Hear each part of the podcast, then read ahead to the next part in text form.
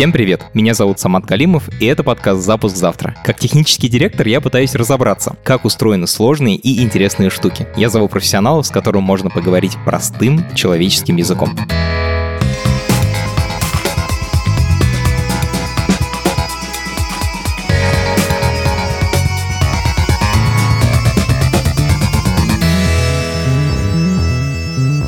Сегодня мы поговорим об операционной системе Linux. Когда говорят операционная система, вы, наверное, представляете себе Windows и его меню пуск, или macOS, если вы пользуетесь техники Apple. Linux представляется таким нишевым решением для технарей, часто еще говорят красноглазиков. На самом деле это не так. Linux работает на миллионах, если не на миллиардах устройств по всему миру. Например, каждый телефон на Android под капотом использует ядро Linux. Или, например, домашние Wi-Fi точки, которые раздают дома интернет. Почти все они работают на Linux. Что это за программа такая, которая началась как студенческий образовательный проект, а сегодня стала незаменимой частью нашей современной жизни, мы сегодня разберемся. Это подкаст студии «Либо-либо», и мы его сделали вместе с сервисом онлайн-образования Яндекс Практикум. У Практикум есть курсы не только для начинающих, но и для опытных разработчиков. Например, если вы устраивались на работу программистом, то наверняка сталкивались с алгоритмическими собеседованиями. Это когда программисту для устройства на работу нужно решить какие-то сложные алгоритмические задачи. Большинство программистов не используют эти алгоритмы в работе каждый день, но их все равно часто проверяют на собеседованиях. Специально для таких случаев Практикум сделал 10 10-часовой бесплатный курс. Там вы разберетесь в теории и попрактикуетесь на конкретных задачках. Этот курс подготовили опытные разработчики, которые не только сами проходили подобные собеседования, но и собеседовали других. Ссылка в описании к этому эпизоду. Привет, меня зовут Гош Курячий, я работаю в компании Базальт Спок, которая занимается российским дистрибутивом Linux, и преподаю в Московском государственном университете. В каком году появился Linux и кто его создал? Простой финский парень Линус Торвальдс делал курсовую, что ли. И у них в качестве объекта для изучения была такая учебная операционная система, э, написанная классиком компьютерной индустрии Тенбаумом, которая называлась Minix. И Линусу не понравилась там, по-моему, поначалу файловая система. И он ее переделывал. Припиливал значит, свою нормальную файловую систему к Minix, э, вот, назвал ее расширенной файловой системой, вот это все. Причем э, поначалу это было такое пользоваться для себя, ну, там, Linux хотел, чтобы можно было на этом работать. А потом уже, значит, когда это стало технологически завоевывать э, какие-то пространства, понятное дело, тут пришли уже заказчики, сказали, ребята, вот, давайте. Что, значит, припиливал? Он был студентом, и у него был исходный код этого Миникса, да, но ничего, так сказать, кроме учебных проектов делать на ней нельзя. И Linux к ней допилил сначала одну штучку, потом вторую, и постепенно да, да, да. Перепилил все, получается, ну, большую часть. А потом в какой-то момент до него дошло, ему товарищи говорят, а может быть наушник, я не помню. Он говорит, чувак, ты делаешь операционную систему новую, зачем тебе вообще этот Minix? У тебя будет проблемы с лицензией. Давай, делай ядро на свободной лицензии. Ну, он и сделал. Какие операционные системы были популярны в тот момент? Это начало 90-х. Ну, там была история такая, что поначалу же там, условно, 70-е, 80-е годы, операционная система – это же operating system, это систематизация операций с компьютером. То есть это такой э, способ превратить компьютер как вот какой-то черный ящик в нечто удобное, ну или, скажем так, пригодное для использования покупателю этого компьютера. Поэтому компьютеры строились там 5 лет, все поры. И операционные системы, operating system, инструкции по эксплуатации, грубо говоря, строились к ним тоже 5 лет. Поэтому вот сказать, что операционных систем было много разных, ну, сколько компьютеров примерно. За двумя, возможно, тремя исключениями. Главное исключение был, конечно, система гнезда Unix, которые были созданы по академической технологии. И к 90-му году уже очень э, довольно большую силу набирал Windows э, как, в первую очередь, прям вот исключительно в эту, э, как система для рабочих столов, для десктопов, потому что в 80-е годы появилось очень много потребителей компьютеров, которые вообще не бум-бум, и вся эта operating System, то есть инструкции по эксплуатации компьютера, был для них как абсолютный Филькина грамота, им нужны были applications, то есть им нужно было сесть и свою прикладную область в своей, значит, в своем прикладном окошке э, порешать. И аналитики э, Microsoft очень быстро сообразили, с какой стороны бутерброда масла, и ворвались на этот рынок прямо вот в 80-е годы. Параллельно с этим совершенно отдельно существовали маки со своими операционными системами, в смысле Apple Macintosh. Они продолжали исповедовать идею, компьютер строится, операционная система строится к нему. Ну и на те поры, в 90-е годы, было еще довольно много всяких экспериментальных операционных систем разной степени успешности, действительности все они умерли. Окей. Значит, есть Unix, пришедший из академических лабораторий Bell Labs и подобных. Есть Windows, который уже набирает популярность, и он нужен для нормальных людей, которым нужно Excel запустить. И есть Mac, у которой, который живет своей жизнью. Это условно... Ну, угу. если очень грубо, то так, да. Это начало 90-х. Как Linux поделился своей операционкой с миром? Вообще, как ты и делился, как она вышла в мир? Где-то в 91 году он уже переделал планировщик, переделал терминальную систему, переделал то, переделал все, и вот, по-моему, в 91 он уже был, было сообщение, что, мол, смотрите, я такое ядро написал операционной системы. Штуку, вокруг которой можно путем добавления всевозможных приложений и служебных утилит сделать настоящую операционную систему. И, соответственно, в специфическом списке рассылок, это, кстати, до сих пор один из основных информационных инструментов общения сообщества, это список рассылки почтовой. И начался как бы жизненный путь Linux именно с сообщения, что вот, ребята, я зарелизил ядро операционной системы, версия 1 можно пользоваться, пользуйтесь, но это еще далеко не операционная система. Это начался как проект, как, который человек, который хочет разобраться в операционках, сделал что-то, потому что ему интересно. Прошло 30 лет. Что с Linux сегодня, где он используется? Можешь просто масштаб как бы... Масштаб везде. Ну, то есть, а, есть такой южноафриканский миллиардер, Марк Шаттлворд. Да, Марк Шаттлворд. Так вот, этот самый Марк Шаттлворд в свое время, когда он э, затеивал пафосный проект под названием Ubuntu Linux, он завел в системе отслеживания ошибок багу, ну, ошибку, в которой написал, нужно достичь мирового господства. И она там висела у них. Короче, он ее, эту багу, отметил как пофикшенную, когда вышел Android. Потому что все устройства с Android, они на ядре Linux. Вообще все.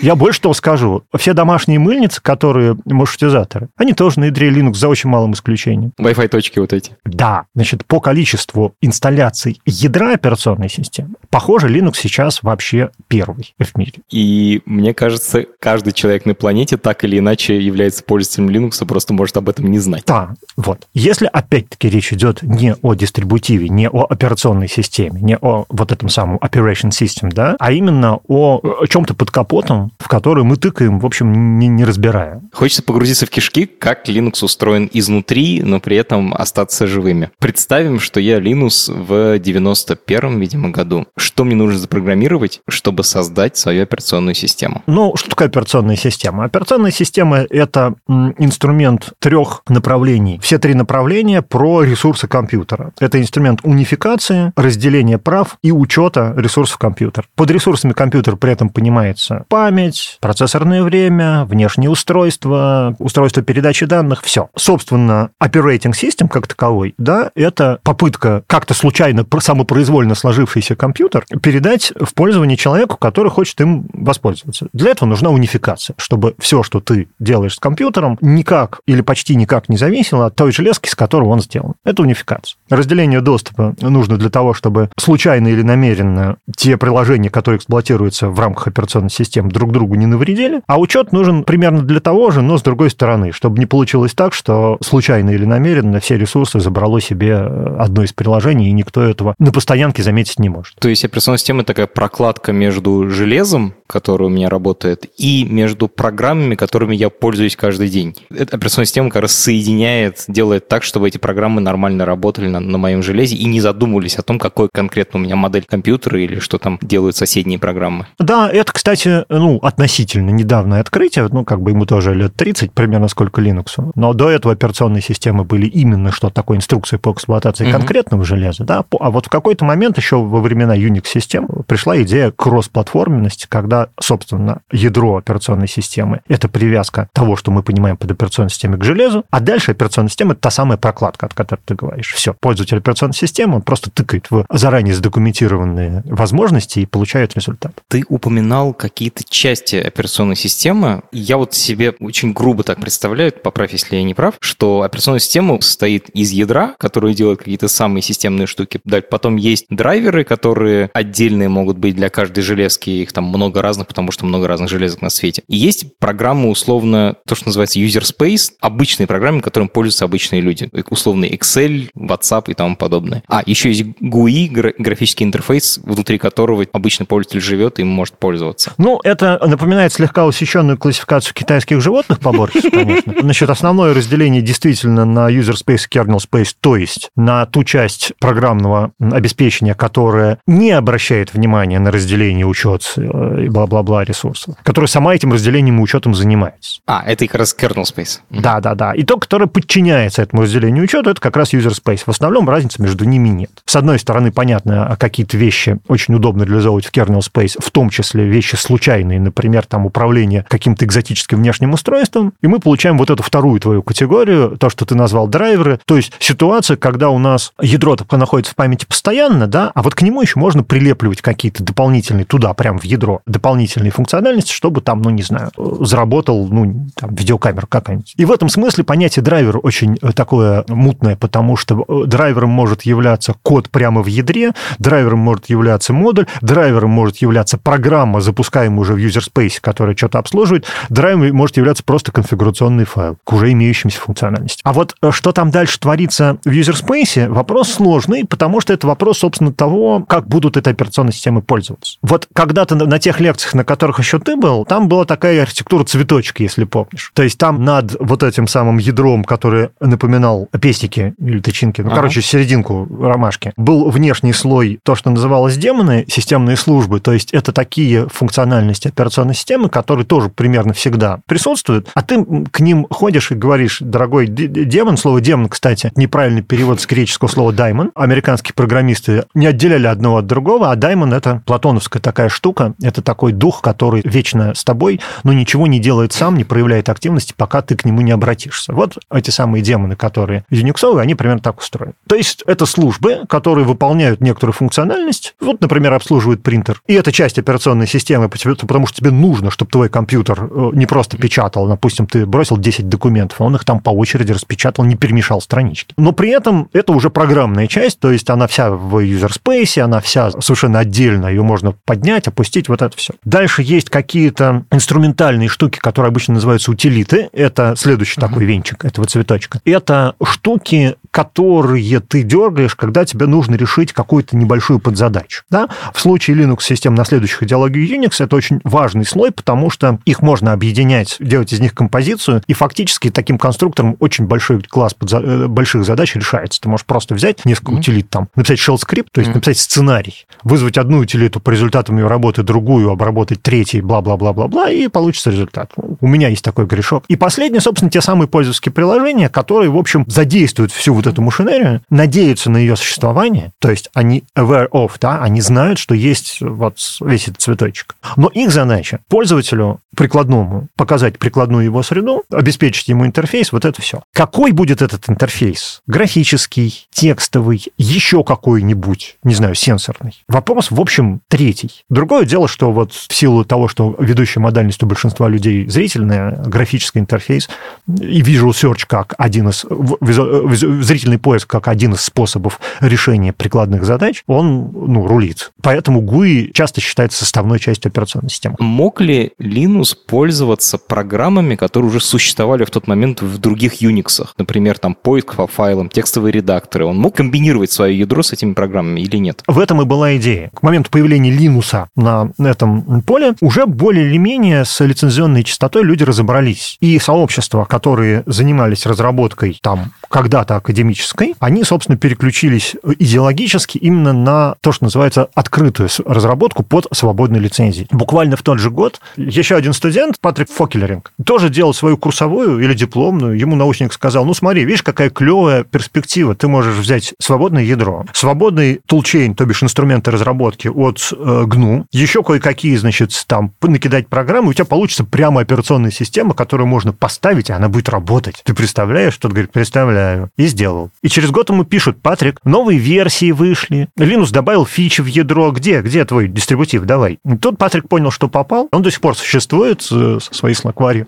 вот, чуть ли там их не в одиночку делает, именно поэтому его в сообществе зовут The Man. Ты упомянул GNU, что это такое? GNU — это сообщество хакеров. В понимании слова хакерство таком сугубо американском и сугубо вот с рубежа 80-х, 90-х годов, то есть это не взломщики, а именно компьютеры ориентированные люди. Нерды. Не, ну да, да, да, вот такие вот нерды, да. И один из главных деятелей всего этого движения и довольно известный чувак в мире, Ричард Столман, он же РМС, как раз и стоял у истоков разработки вот этой самой лицензии GPL, которая дает хакеру свободу действий, потому что запрещает любому человеку, который воспользовался, значит, этим кодом, запрещает как бы закрывать его. То есть фактически принуждает к сотрудничеству. Значит, вот был Линус, студент, который переписал Minix и сделал свое собственное ядро. Параллельно с ним в Америке был Ричард Столман и Ко, которые делали маленькие программки, утилитки. Ну, как маленькие, например, компилятор C, да? Окей, сорян, беру свои слова обратно. Они делали средний уровень между ядром и обычными программами, которые пользуются обычные люди, вот Toolchain, инструменты разработки. Почему они делали эти инструменты разработки отдельно? Ведь все эти инструменты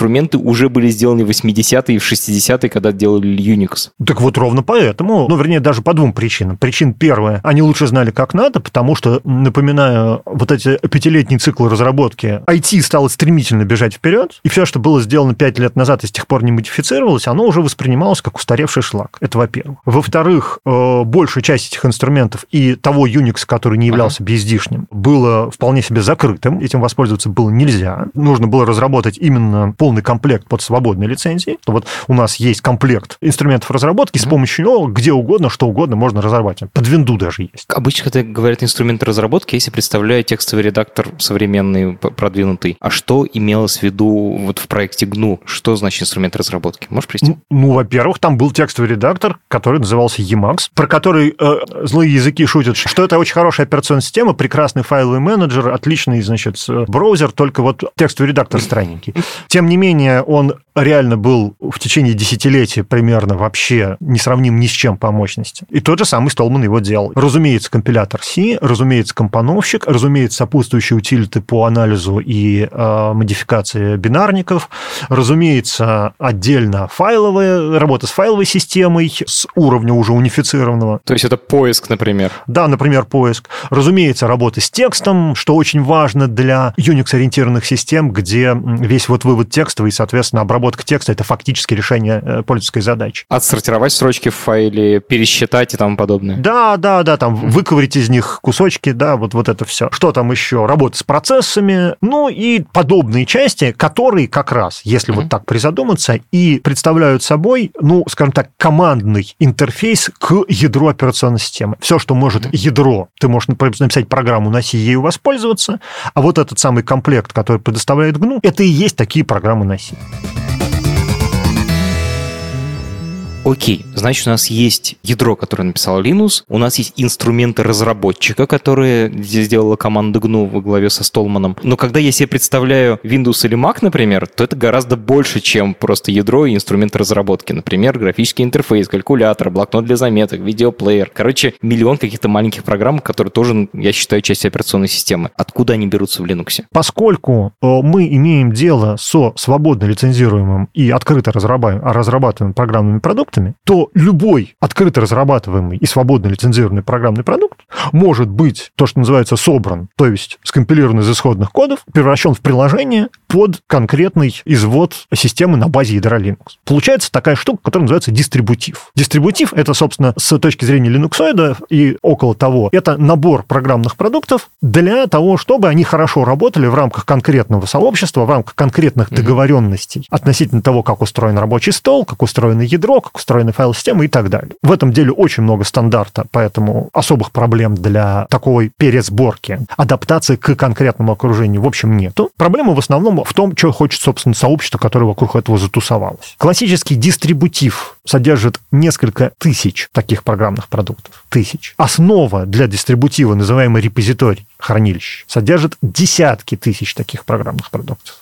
каждый из них свободно лицензируемый. То есть у нас есть полное право делать копию этого продукта, модифицировать его код так, чтобы он работал в составе нашей операционной системы хорошо, то, что называется патчить, и распространять его безо всяких ограничений. Каждый из них, да, все это такое, да. И вот тот факт, что вот это дальнейшее распространение с улучшенных версий, оно не просто не запрещено, оно поощряется авторами, делает возможным такое вот существование. Когда мы набираем операционную систему, ту самую, о которой мы сейчас с тобой говорим, там с графическим интерфейсом, с приложениями, со всеми делами, из конкретных источников различных, коих, как я уже сказал, там порядка 20 тысяч. Получается, что современная операционная система — это тысячи, если не десятки тысяч программ, которые работают вместе. В Linux и это все разобрано. В смысле, есть отдельный человек, который делает там какую-то программку, отдельный человек, который делает ядро, отдельный человек, или там группа людей, которые делают какие-то инструменты. Но есть люди, которые дальше из этого собирают так называемые дистрибутивы, которые за тебя делают во, во многом этот выбор, набирают эти программы и делают какой-то опыт. Сколько таких разных дистрибутивов? Чем они отличаются? Их довольно много, но крупных не так много, особенно сейчас. Там была довольно забавная история. Количество дистрибутивов Linux внезапно, причем таких больших, взорвалось, то есть их стало очень много в момент, когда вышел Windows 95. С чем это связано? Я не понял. Это связано с тем, что пользователи Windows 3.11 посмотрели на Windows 95, который, во-первых, занимала в пять раз больше места, во-вторых, работала медленнее, в-третьих, имела какие-то неустранимые баги, потому что ребята торопились, в-четвертых, выглядело совершенно по-другому. Значит, подумать, а зачем нам вообще этот Windows? Может, еще что-нибудь попробовать? С каждым выходом винды, которая, значит, меняла интерфейс и при этом, разумеется, становилась в, во много раз медленнее, наблюдался взрывной интерес и продвижение, значит, пользовательской части, интерфейсной части Linux-дистрибутив. Windows 95 еще там все-таки Linux был достаточно маргинален. А первая большая волна пришлась на 2000-е годы, и там основную часть э, вот этих различных дистрибутивов, как ни странно, занимали национальные дистрибутивы. Русские, турецкие, французские, испанские, вот, вот, вот китайские ВАЦ. ВАЦ. Дело было связано с тем, что формировались именно языковые сообщества вокруг соответствующего Linux, и выяснялось, что там в случае, ну, как бы, переводить и переводить, да, ну, ну кто будет переводить программу, там, я не знаю,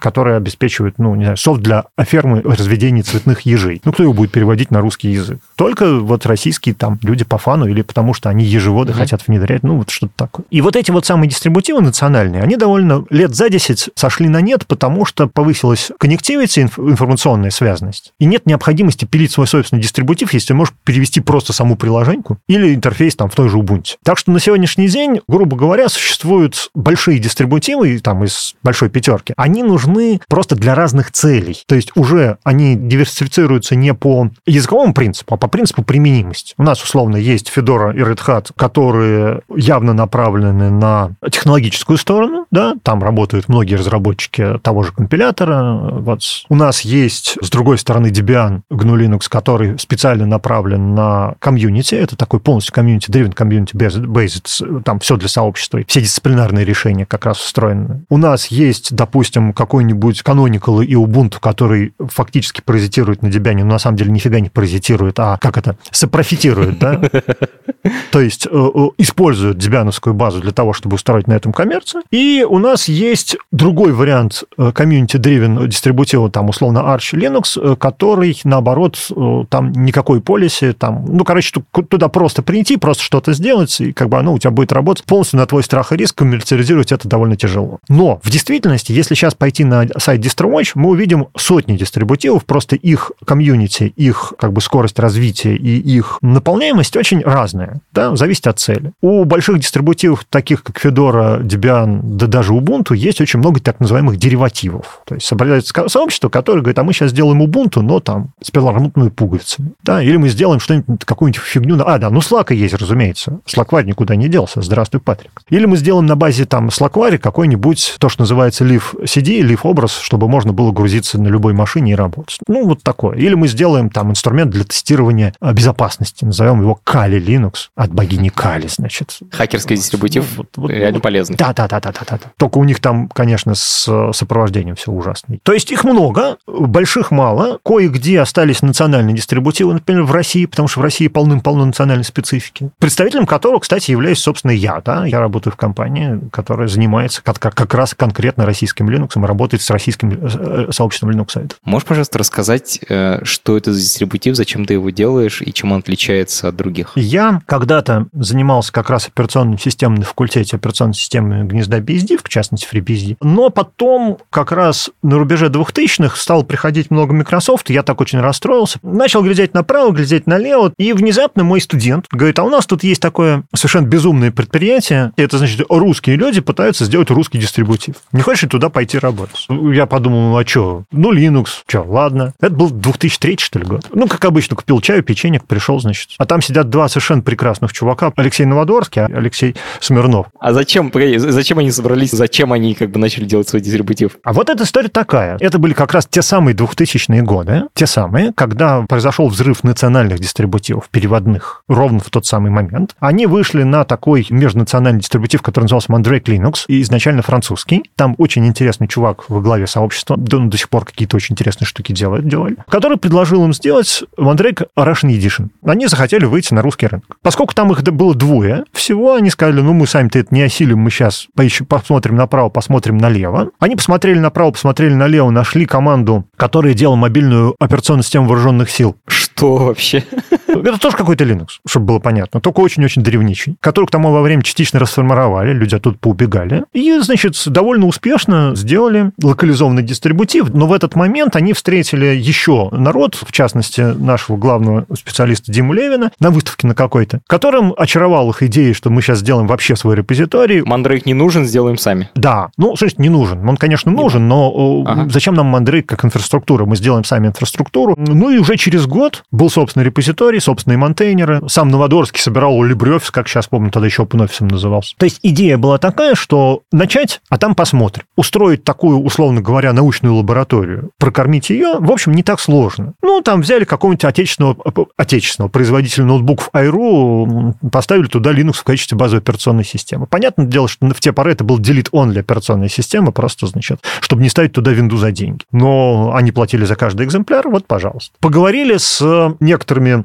структурами более серьезными, например, с российской компанией информационно-внедренческие комплексы ВК. Те сказали, а нам нужен фаервол, но не такой вот ваш страшный линуксовый фаервол с этими вашими командами ужасными, а с кнопочками. Ну, окей, сказали, мы сделаем, нашли людей, которые там фронтендеров, нашли бэкендеров, сделали проект, который называется ИВК Кольчуга. Это типичный академический способ. Вот есть лаборатория, на которой вышибаются гранты. Окей, и там люди занимаются тем, что им нравится. Прошло почти 20 лет с этих 2003 года. Сколько людей пользуются этим русским Linux? Насколько он актуален? Чем занимается? Это, это, это все еще такая же лаборатория или уже что-то? Не, не. Там, значит, за это время произошло много всяких эпопей с нами, с компанией. Сообщество называется Alt Linux Team, а ALT — это естественно рекурсивный акроним, который расшифровывается как Alt Linux Team. И тогда же компания называлась тоже Alt Linux, только русскими буквами. Нас все время путали. Самый крупный проект был в 2008, 2009, 2010 году. Он назывался «Пакет свободного программного обеспечения для образовательных учреждений России», и это был Alt Linux чистой воды, вот с нами сделанный. Под это компания очень сильно разрослась, потому что довольно большой фронт работ. Этому предшествовали, ну, в общем, очень смешные события конкурентного плана. Ну, что-то такое мы сделали. То есть вы пытались сделать операционную систему, которую бы устанавливали в школах вместо Windows, насколько я понимаю, да? Да, именно так. Причем там все происходило примерно в таком плане. Прибежали какие-то люди, сказали, все, завтра сносим винду, что-нибудь поставим. Вот Linux, например. Мы такие, да вы с ума сошли, давайте, ну, не знаю, ну, хотя бы пять лет на это. Ну, хоть три года. Они сказали, ну, ладно, три года. А, а в чем трудность собрать репозиторий, собрать дистрибутив для того, чтобы устанавливать школы? В чем прикол этого проекта? Прикола три. Один из них вообще никак непреодолимый был на те поры, и это бесконечное число унаследованных предложений. Большая часть того, что в школьном образовании хоть как-то использовалось как инструмент какой-то обучающий, это были какие-то адовые поделки под какие-то странные версии Windows, там на флеше, еще на чем-то, вот, которые что-то там демонстрировали. Все это, разумеется, э, под Linux работать не собиралось, и не было запланировано, что оно работает. Вторая проблема, конечно же, это, собственно, operation system, то есть инструкции по эксплуатации. То, что люди, ну, условно говоря, к этой винде привыкли, а в Linux тогда было все слегка по-другому. То есть учитель в деревне, условно, не сможет просто обслуживать эти, эти, эти компьютеры с Linux? Да, ну, или, скажем так, в деревне как раз сможет, ему там немного надо, да, а вот в городе уже не сможет, потому что у него там есть какие-то потребности. И третья главная проблема – это, разумеется, имеющиеся готовые методички. Потому что большинство учителей информатики, скажем, или даже не информатики, используют компьютер не потому, что они сели и подготовили себе последовательность действий, а по готовым методичкам. Учителя вообще так устроены, учителя бешено перегружены, им, в общем, неинтересно изучать ни компьютеры, ни операционные системы. Им с детьми работать надо. Так, это звучит как просто адский проект огромный. Я даже не знаю, как первую часть решить. Это технически сложная задача, а второе и третье – это огромная организационная работа. Ну так вот, ничего из этого проделано не было.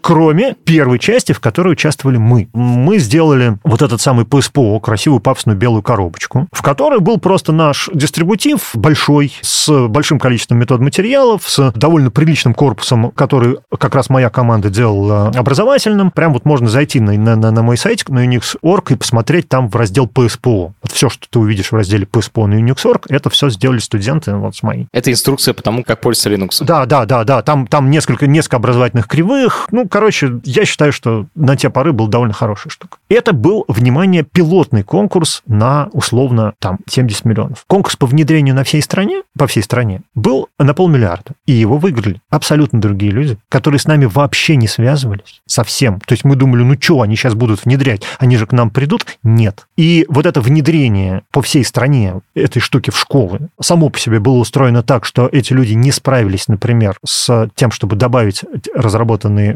мной метод материалы на диск. Они туда его добавили, он стал незагрузочным. Что за бред вообще? То есть они вообще абсолютно некомпетентные люди, что ли? Абсолютно. Ты же понимаешь, кто во всем был виноват? Alt Linux. Потому что это его же, его же ты, ты открываешь, а там Alt Linux. В общем, это вызвало дикую совершенно волну хейта, очень сильно повредило нашей репутации. Но мы одно время довольно крупно сотрудничали с тем самым ВК, с которым, я говорю, мы, у нас работа с самого начала были всегда. Ну, потом выяснилось, что у ВК очень специфический рынок, просто так с ним кашу не сваришь. Ну и, в общем, дела у нас пошли в гору, и сейчас мы, ну, достаточно приличная контора. Ну, например, у нас там внедрение по ЗАГСам всей страны сейчас. Как это происходит? Расскажи. То есть, условный LibreOffice нужно взять и собрать так, чтобы им можно было пользоваться для русских документов, документооборота? Ты удивишься. Нет, не LibreOffice. А что? Мы вообще-то продуктовая фирма. Мы делаем платформы и продукты. Но у нас, скажем, третий уровень поддержки, потому что, например, в этих ЗАГСах нужно печатать социально значимые документы. Свидетельство о рождении, свидетельство о браке. Да, и о браке, о смерти, вот это все. И там это делается на матричных принтерах, причем с точностью до миллиметра. И это очень круто, потому что мы однажды распечатали свидетельство о браке на лазерном принтере, и оно, конечно, краска осыпалась в течение двух лет. Именно. Вообще-то по закону так делать нельзя. По закону должна быть надежная печать, то есть глубокая печать, то есть только матричный принтер, вот это все. И понятное дело, что они там закупают очередные странные матричные принтеры. Кому, значит, сделать так, чтобы они вообще работали? Только нам, больше некому. Вот такого рода доработка. То есть это не то, что мы пишем софт для ЗАГС. Это примерно так выглядит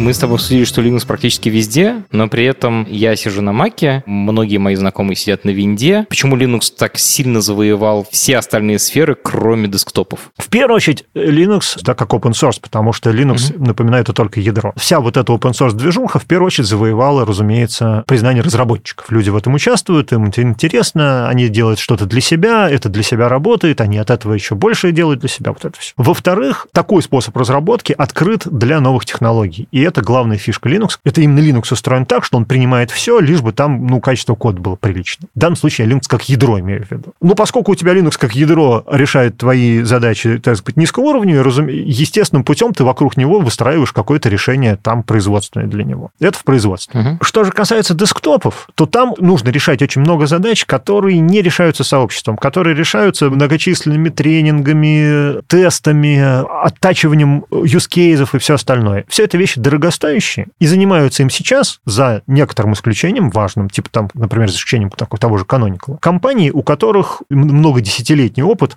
как раз вот такой работы с программным обеспечением, расходной. А вот подразделение, которое бы сидело и занималось юзабилити, и нанимало бы видных, не, не просто видных, да, а главных специалистов в мире в области юзабилити, как это делался Apple Macintosh. Там Норман, например, работал, ну, за деньги. Мы не позволить себе это не можем, не рынка у нас такого нет. То есть в Linux интерфейс интерфейсы реально хуже, чем, например, в Mac, потому что Mac в них вкладывается, а в Linux нет людей, нет компаний, которые бы вкладывались под хорошие интерфейсы под Linux. Ну, насчет реально хуже, это а, как это вопрос, естественно, исключительно о вкусе, но речь идет о юзабилити, да? не о хуже лучше, а о том, что вот у нас есть задача, чтобы массовый пользователь проголосовал ногами за нас. Для этого нужно решить очень много довольно серьезных, я бы сказал так, технических проблем, да, вот которые никто не решает. При этом, прошу заметить, заметить, что есть еще и обратный эффект. Любая массово решенная задача, рассчитанная на условно массового пользователя, вызывает лютый бадхерт у специалиста. А в Linux решения принимают как раз специалисты. Да.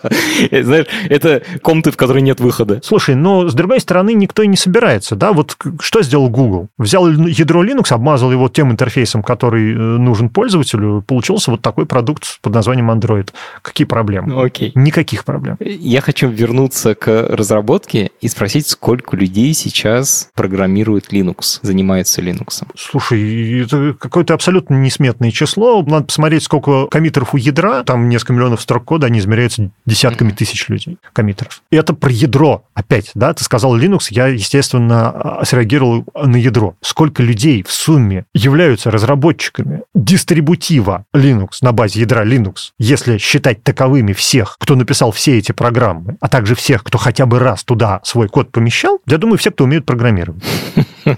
За, ну, хорошо, половина из них. Те, кто не, не под винду пишет, ты имеешь в виду? Э, да, те, которые пишут под винду тоже, потому что большинство приложений кросс-платформенные. О, господи, окей.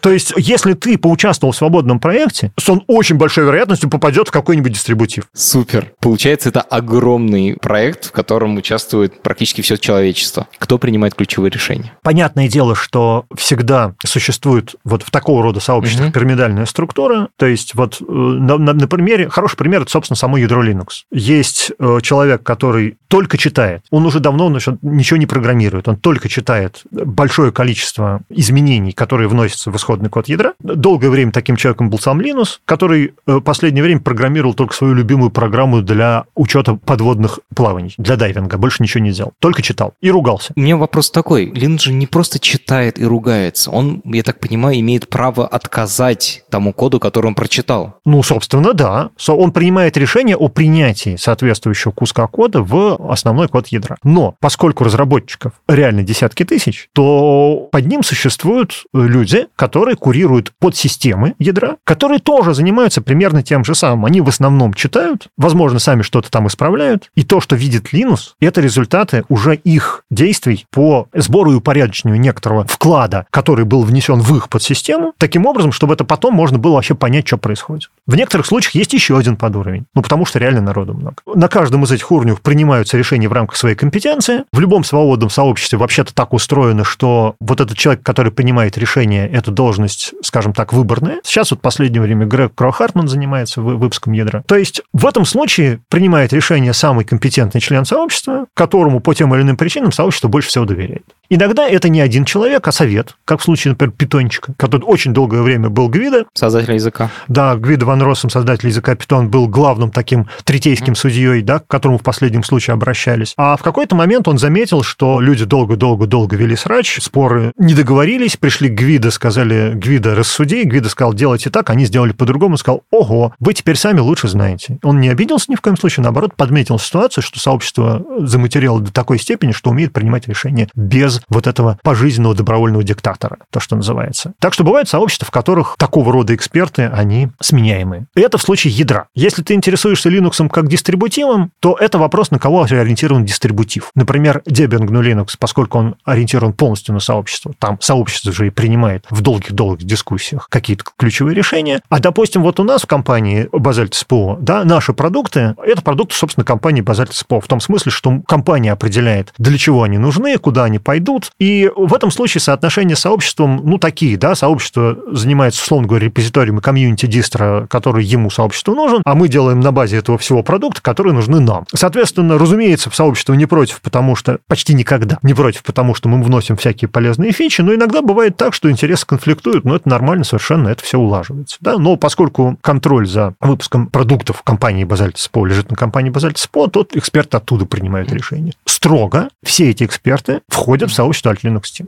Это принцип компании у нас не работает в разработке никто, кто не прошел бы Джейн. Кайф. У меня есть вопрос про то, насколько корпоративные деньги влияют на культуру Linux, потому что пока, по, по твоему рассказу, может сложиться впечатление, что это все делают независимые хакеры. Давно не так. Хотя ядро Linux, например, большую часть софта пишут люди, которые тоже хакеры, они очень крутые программисты, но они на зарплате в компаниях Intel, Microsoft и вообще в разных компаниях работают контрибьюторами в ядро Linux. Да, все так. И эта штука называется профессионализация сообщества. Она последние лет 20, наверное, наблюдается в активной фазе последние лет 10. Фишка состоит в том, что, в принципе, задачи, которые мы сейчас решаем, вот мы как сообщество, стали слишком сложные, и у них решения стали слишком тяжелые для такого, в общем, любителя со стороны. То есть где-то там в 90-е годы человек мог написать 300 строк на C, и как бы это было целое приложение. Сейчас это не так. Поэтому в действительности очень много полезного вот в то же ядро вносят конторы, которым, собственно, нужно, чтобы это ядро работало угу. с их там железом, с их дисциплиной работы. Компания Google или компания Facebook, в которой десятки тысяч серверов под Linux. Да, да, именно так. Насколько это влияет на культуру, я бы сказал, что не очень сильно, потому что если какой-то конторе не нужно поэксплуатировать вот этот способ открытой разработки и вот эту информационную культуру взаимодействия, то она и сделает закрытую разработку. Зачем ей брать Linux для этого или там что-то? В том смысле, что это скорее,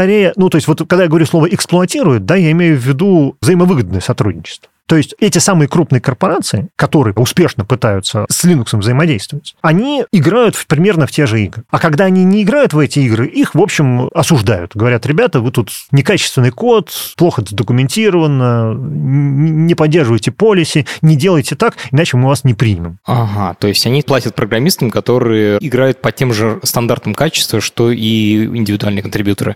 Да. Но мой вопрос да. немножко про другое. Он про то, что если компания платит платит зарплаты и большую часть программистов оплачивает, которые эту работу делают, не получают ли они таким образом власть в принятии решений? Получают. А э, я не вижу в этом ничего худого. В том смысле, что решение понимает тот, которому нужнее. Просто смотри, какая штука. Вот представь себе, что ты, оставим сейчас в стороне Linux, потому что он слишком большой, допустим, ты нашел какую-то операционную системочку свободную и ее разработчиков, которая тебе ужасно подходит под бизнес-модель твою. И у тебя есть, собственно говоря, три пути. Путь первый – это вкладываться прямо в этих разработчиков, то есть они будут продолжать делать свою свободную операционную систему, а ты будешь их еще подкармливать, подбрасывая им некоторые задачки, которые они либо будут решать, либо не будут, в зависимости от того, сумеют они это делать, не сумеют. Может, ты их заинтересовать не можешь. Это путь номер один. Путь номер два. Ты сам делаешься ключевым разработчиком этой операционной системы, часть людей нанимаешь, и вы с сообществом взаимодействуете. Ты делаешь ту часть, которую сообществу делать неинтересно, и предоставляешь сообществу какие-то плюшки, например, вычислительные ресурсы, информационные ресурсы, какие-то технологические решения в этой самой операционной системке, которые сообществу нужны, или, скажем, она очень не против, чтобы оно там появилось. Ну, короче говоря, вы взаимодействуете. Та часть, которая не может быть сделана just for fun, делается на коммерческой основе. Та часть, которая может быть сделана just for fun, особенно с твоим, так сказать, подсыпанием корма в эту кормушку, делается сообществом с большим удовольствием. Путь третий. Ты фактически присваиваешь сообщество, начинаешь всем платить, принимаешь решения, в том числе неугодные сообществу, но поскольку ты фактически задаешь тон, тебе трудно что-то возразить. В какой-то момент люди понимают, что уйди ты, проект просто закроется, потому что он зависит финансово от тебя. И часть из этих людей еще до этого уходят, потому что они не согласны с твоей политикой, а как комьюнити они повлиять на твое решение не могут. Ты фактически получаешь такую странную разработку, которая вообще непонятно для чего открыта. У тебя бонусов с открытой разработки, вообще говоря, в какой-то момент нету. Все три способа имеют свои плюсы и минусы, в том числе и третий имеет свои плюсы. Но мне кажется, что способ номер два наиболее общий. С его помощью можно добиться большего, чем с помощью первого или с помощью третьего. У меня есть несколько классических вопросов финальных, которые я задаю всем гостям. В твоем случае будут два вопроса. И я, честно говоря, знакомился с тем, как устроены компьютеры и операционные системы во многом через FreeBSD Handbook. Это такая книжка, документация по FreeBSD. Есть ли подобная книжка про Linux? Про Linux подобных книжек очень много. Все они разной степени адекватности. Очень много написано в каждом сообществе по-своему, разумеется, потому что это как раз и есть то, чем сообщества сейчас отличаются. Как адаптировать соответствующее приложение, в том числе системное, для работы с конкретным дистрибутивом Linux, как собрать пакет, как его оформить, что где положить. Вот по это все очень много всякой полиси. Наиболее, так сказать, продвинутые ребята как раз внезапно ворчат на этот счет. Там прям дикое количество количество. То есть я, когда мне нужно что-то такое узнать, лезу именно на арчевики. Когда ты гуглишь, оно обычно вылезает первым. Ну, нет, когда гуглишь, обычно вылезают убунтовские формы первыми, вот, но их надо игнорировать. Отфильтровать. Да, их надо игнорировать, потому что там люди, в общем, делятся знаниями, на какую кнопку нажать в основном. Ну, собственно, в этом и была цель, да, Ubuntu. А дальше, да, дальше арчевики. Вот. Но одной большой книжки, как устроен этот ваш Linux от начала до конца, быть просто не может. Посоветуй, пожалуйста, книжку про историю Linux. Just for Fun Linux, прям, прям вот по, по, ровно про все это. Ссылка на все эти ресурсы будет в описании к этому эпизоду. Кайф. Спасибо тебе огромное, что пришел, мне очень понравилось.